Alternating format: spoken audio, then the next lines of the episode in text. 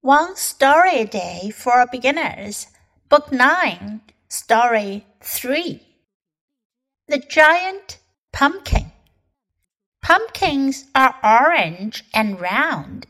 They are harvested in the fall. Most pumpkins are about the size of a basketball. But Jen sees a giant pumpkin in her uncle's garden. The pumpkin is bigger than she is. It is so big that Jen can put her arms around it. She can't even reach to touch the top of it. How big is it? It is the biggest pumpkin in all the land. 这个故事讲的是 pumpkin 南瓜，giant pumpkin。Giant means very very big，非常非常大，巨大的，极大的。 巨大的南瓜，the giant pumpkin. Pumpkins are orange and round. 南瓜是橙色的，圆圆的。They're harvested in the fall. Harvest 收获，他们在 fall 秋天，他们在秋天收获。Most pumpkins are about the size of a basketball. 大部分南瓜都是篮球大小。 the size of a basketball，篮球的大小。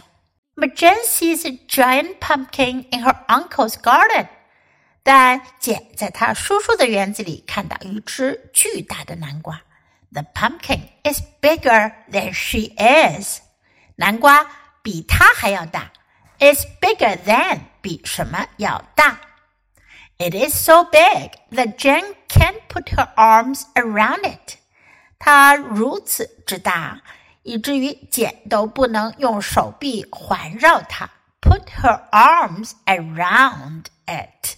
She can't even reach. 她甚至 reach 够，她甚至够不着。To touch the top of it，摸到它的顶部。How big is it？它有多大呢？It is the biggest pumpkin in all the land. 它是所有的土地上最大的南瓜。Now listen to the story once again. The giant pumpkin. Pumpkins are orange and round. They're harvested in the fall. Most pumpkins are about the size of a basketball. But Jen sees a giant pumpkin in her uncle's garden. The pumpkin is bigger than she is. It is so big that Jen can put her arms around it. She can even reach to touch the top of it. How big is it? It is the biggest pumpkin in all the land.